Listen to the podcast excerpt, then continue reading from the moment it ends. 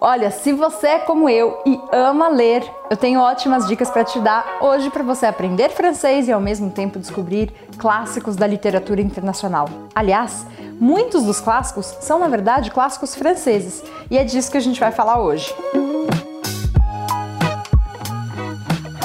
Eu vou te contar oito livros imperdíveis de você ler e, bien sûr, je vais te raconter un peu leur histoire. Eu vou contar um pouquinho a história deles para vocês.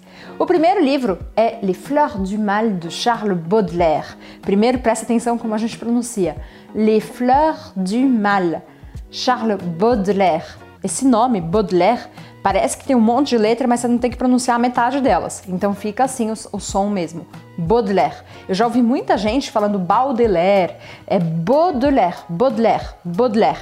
Charles Baudelaire. Do que fala esse livro?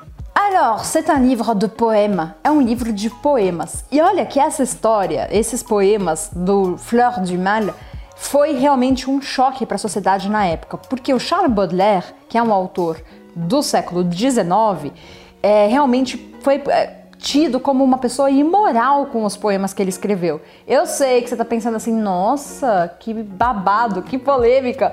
E aí agora chegou a hora de você pegar o livro e ler. Porque é claro que a gente está falando do século XIX, então as coisas mudaram. Será que você vai achar imoral, polêmico ainda hoje? Só para a gente concluir, é importante também que você saiba que o Charles Baudelaire era um autor e ao mesmo tempo um crítico literário, e ele era muito respeitado na época. Deuxième classique, que inclusive é o que eu tô lendo aqui. L'étranger de Camus. Camus, Albert Camus, um grande autor francês que todo mundo deveria conhecer. E esse livro, L'étranger, L'étranger. Agora, por que que L'étranger é tão importante, reconhecido e esse autor, o Albert Camus, também? Primeiro, eu vou contar um abrir parênteses aqui.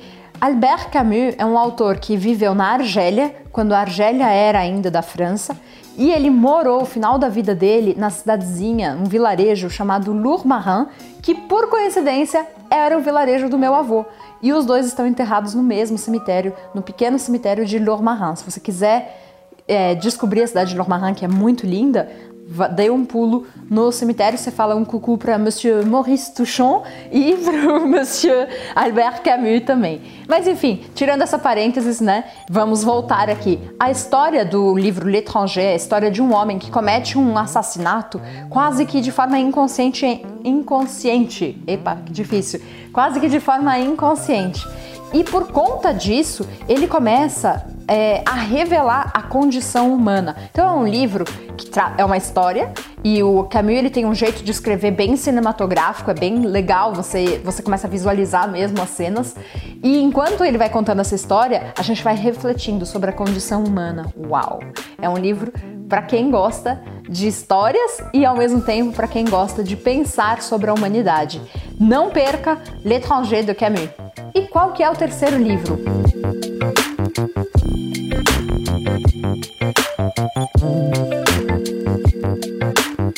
Troisième livre s'appelle À la recherche du temps perdu. Eu acho esse título maravilhoso e eu vou ser sincera com vocês, ainda não li esse livro, mas é o livro preferido do meu pai e minha mãe já falou bastante sobre ele também. À la recherche du temps perdu. O autor é Proust.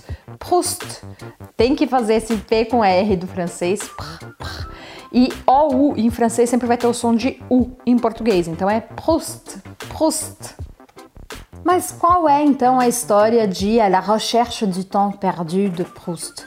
Na verdade, a história, primeiro tem uma coisa maluca que o livro foi publicado em sete volumes. Então é tipo uma obra infinita, assim, né? Você tem que ler sete livros para concluir a história toda. Mas a história é de um personagem que viaja para Veneza, em francês Venise, avec sa mère, com a mãe dele. E aí todos os percalços que acontecem nessa viagem.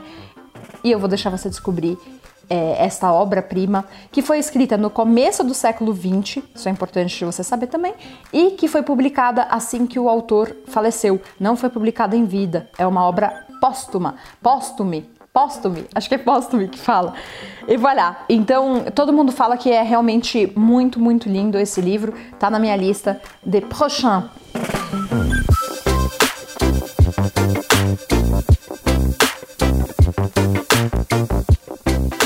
Le prochain livre, Les Misérables, esse é muito famoso, livro do Victor Hugo, então é um clássico do romantismo francês. Victor Hugo, Les Misérables, que deu origem depois àquela história da Disney, do Corcunda de Notre Dame, Le, Le Bossu de Notre Dame, Le Bossu de Notre Dame, que é, não tem nada a ver com a Esmeralda, mas na França tem até um musical muito conhecido.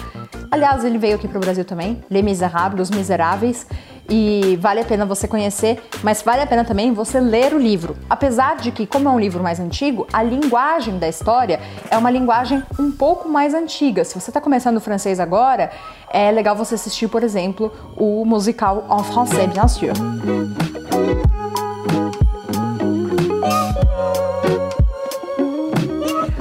Próximo livro é Le Comte de Monte Cristo d'Alexandre Dumas. Le Comte de Monte Cristo, que é a história de um homem que foi preso de uma forma injusta por um crime que ele não cometeu.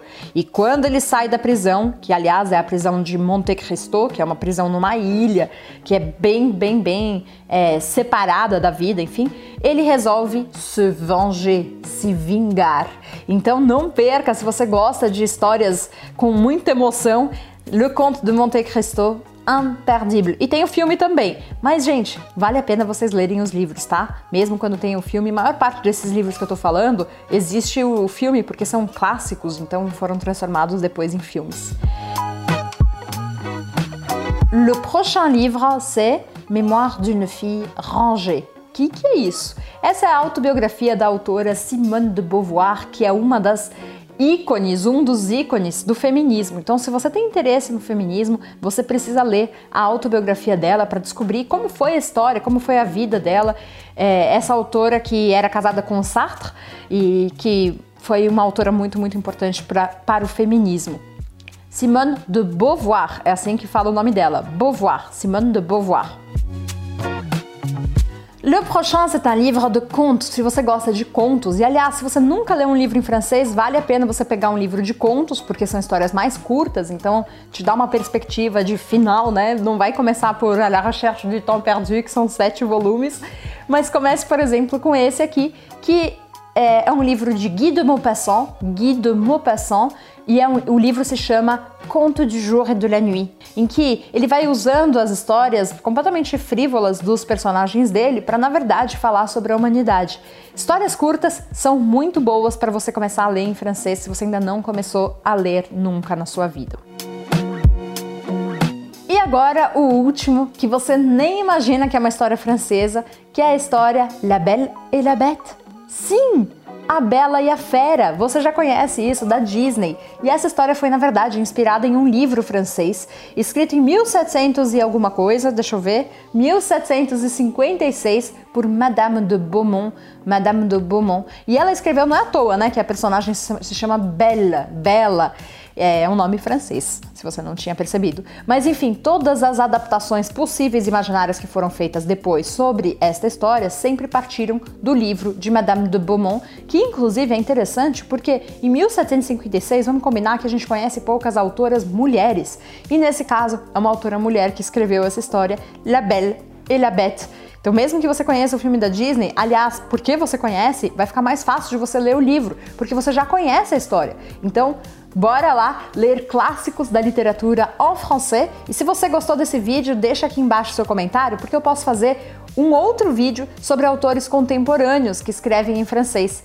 E alors, tu veux que je fasse ça? Quer que eu faça isso? Merci beaucoup, un gros bisou. Não esquece de se inscrever no canal e de deixar o seu curtir. Bisous, tchau, tchau!